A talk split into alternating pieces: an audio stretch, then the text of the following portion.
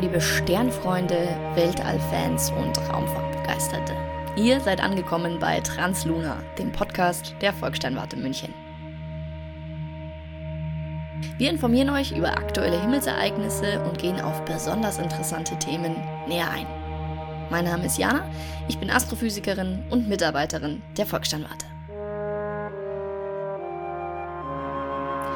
Ja, wir bewegen uns ja stramm auf Weihnachten zu. Für manchen kommt es früher als erwartet. Und daher auch natürlich das Thema unserer Weihnachtsfolge, der Stern von Bethlehem. Sagt ja wahrscheinlich jedem was, soll zu Christi Geburt über seinem Geburtsort geleuchtet haben und auch die heiligen drei Könige damals zu ihm geführt haben. Soweit die religiöse Theorie oder religiöse Erklärung, Erzählung. Aber wir wollen uns das Ganze natürlich aus astrophysikalischer Sicht anschauen. Was war der Stern von Bethlehem? Welches Himmelsphänomen hätte er sein können, das die Menschen so inspiriert hat, diese Geschichten zu erzählen? Wenn man sich die Kunst anschaut, die Christi Geburt darstellen soll, dann sehen wir ganz oft diesen Stern von Bethlehem dargestellt als leuchtenden Stern mit einem Schweif. Und das erinnert natürlich sehr, sehr stark an einen Kometen. Kometen haben wir letzte Folge schon ausführlich besprochen und die Theorie, dass der Stern von Bethlehem in Wirklichkeit ein Komet war, hält sich bis zu einem gewissen Punkt eigentlich ganz gut. Denn wir wissen, dass der Hallische Komet, der den meisten ja auch was sagen wird, der war um 12 vor Christus und zwar am 29. Dezember auch noch an seinem erdnächsten Punkt und würde dann theoretisch eine gute Erklärung für den Stern von Bethlehem abgeben. Wir wissen, dass Halle relativ hell wird. Er ist ja auch in der Neuzeit bereits schon mal vorbeigekommen an der Erde. Viele von den Hörern und Hörerinnen werden sich vielleicht noch dran erinnern.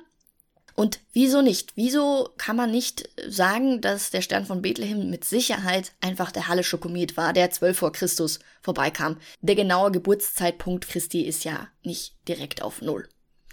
Ja, aber auf 12 vor Christus ist er eben leider auch nicht. Neueste Forschungen bzw. die vorherrschende Meinung momentan ist, dass die Person Jesus, äh, der historische Jesus, zwischen 4 und 7 vor Christus geboren wurde. Das heißt, Halley wäre es wahrscheinlich nicht gewesen, denn er war einfach zu früh da. Und das nächste ist auch, ein Komet wurde in dieser Zeit und auch später, als man die Geschichte Jesu aufgeschrieben hat, eigentlich als ein schlechtes Omen genommen. Das war nichts Positives und es wäre ein wenig eigenartig, wenn plötzlich dieser Komet dann doch verbunden worden wäre mit der Geburt des Messias für die Christen.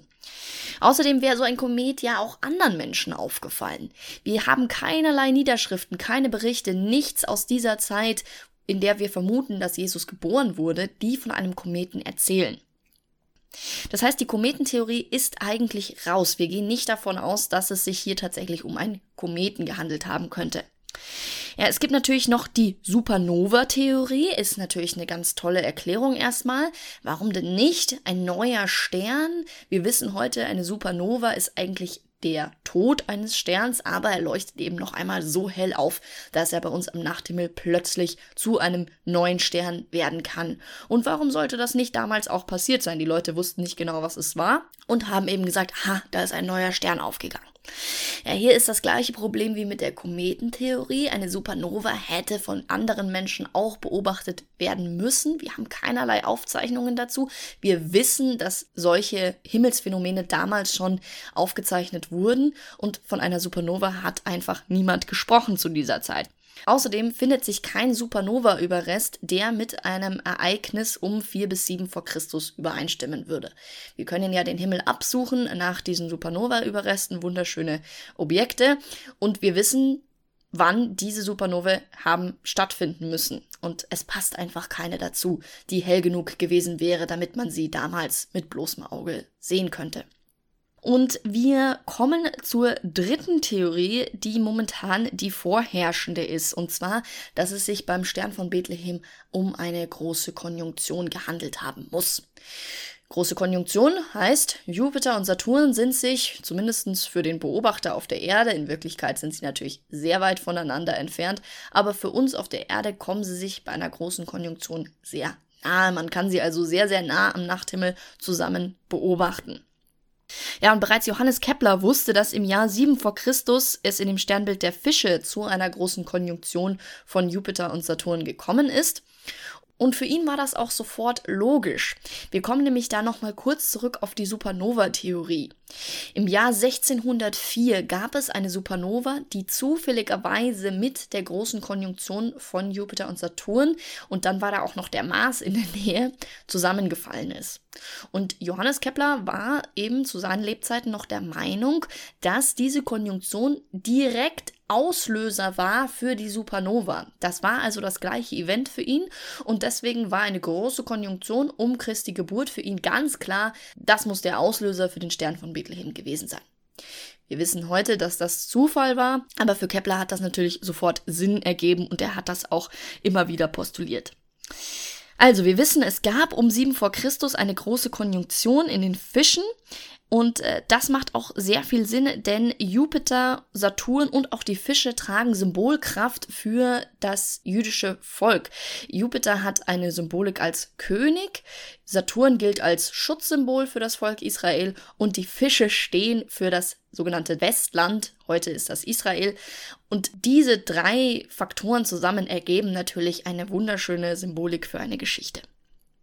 Man muss jetzt hier natürlich dazu sagen, der Stern von Bethlehem ist ja ein Stern, nicht zwei sehr helle, die dann auf Jupiter und Saturn zurückführbar wären. Die beiden kamen sich auch sieben vor Christus ganz bestimmt nicht so nahe, dass man sie hätte für einen einzigen Stern halten können. Das ist dann vielleicht einfach aus der Geschichtserzählung heraus entstanden, dass man gesagt hat, naja, die waren sich so nahe, wir sagen jetzt einfach, das war ein Stern.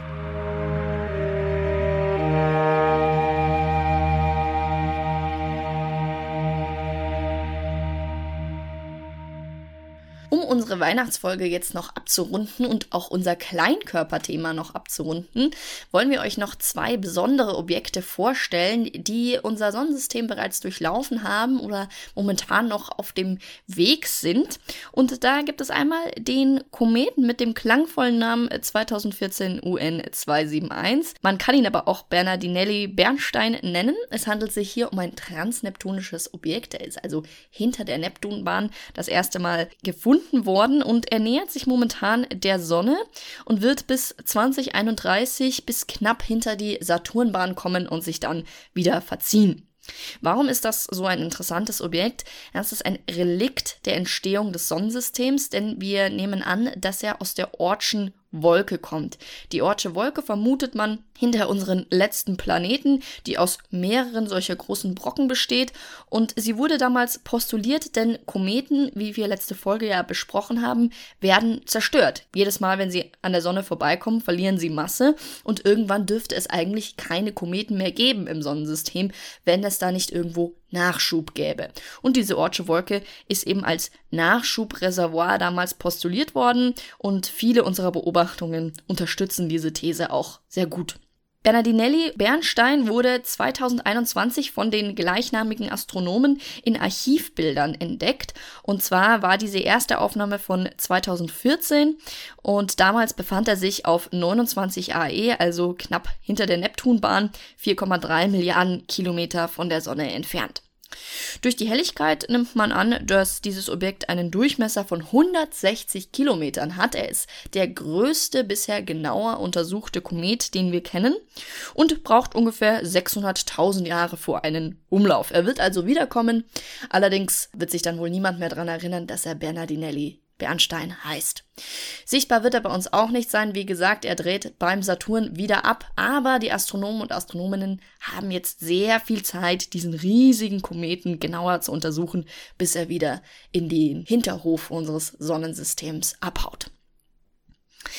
Letztes Mal haben wir ja von einem interstellaren Objekt gesprochen, was in unser Sonnensystem gekommen ist und es gibt bis jetzt schon ein zweites und zwar ist das das Objekt mit dem Namen Borisov. Das wurde von einem Amateurastronomen mit dem gleichen Namen am 30. August 2019 auf der Krim entdeckt. Und zwar hat er das mit einem selbstgebauten 65 cm Teleskop gefunden im Sternbild Cassiopeia. Er wurde bis Ende Juli 2020 nachverfolgt und man nimmt an, dass er zwischen einem und 16 Kilometer Durchmesser hat. Anfang März 2020 beobachtete man Helligkeitsausbrüche und später stellte man fest, dass Borisov tatsächlich in zwei Teile gebrochen war. Er enthält sehr viel Kohlenmonoxid und man nimmt heute an, dass er aus einer kalten äußeren Region einer protoplanetaren Scheibe zu uns gekommen ist, also ein Relikt der Entstehung seines Systems war und dann rausgeschmissen wurde. Also wir sehen, es gibt kein Ende von interessanten Kleinkörpern, ob sie nun aus der Ortschen Wolke stammen oder von ganz weit weg. Wir werden auch sicher in den kommenden Monaten und Jahren immer wieder spannende Kleinkörper in der Nähe der Erde haben und dann informieren wir euch natürlich darüber. Ja, wenn die Langweile droht über die Weihnachtsfeiertage, dann haben wir noch ein paar Tipps für euch. Einerseits gibt es schon wieder einen Meteorstrom. Ja, das weiß, es sind ganz schön viele zum Jahreswechsel. Und zwar sind das die Quadrantiden. Die gehören zu den vier aktivsten Sternschnuppenschwärmen und erreichen ihr Maximum am 3. Januar. Sie sind allerdings nicht sehr hell. Man muss in sehr dunkler Umgebung sein, dritte bis sechste Magnitude.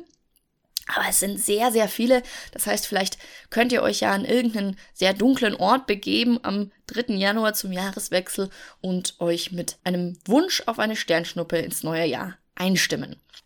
Ja, und wen die Langweile daheim überkommt, wenn das Wetter schlecht ist, für den haben wir noch den Tipp. Es gibt ganz großartige Citizen Science Projekte. Da kann man zum Beispiel Galaxien klassifizieren oder Exoplaneten entdecken. Einfach mal Galaxy Zoo oder Planet Hunters googeln, kann man online den Forscherinnen und Forschern tatsächlich sehr gut beistehen, denn es gibt wahnsinnig viel astronomische Daten und wenige Menschen, die sie tatsächlich analysieren. Das heißt, wer Lust hat, kann sich hier nützlich machen für die astronomische Community. Ansonsten wünsche ich euch im Namen der Sternwarte wunderschöne Feiertage, einen guten Rutsch ins neue Jahr und hoffe, wir hören uns 2022 wieder.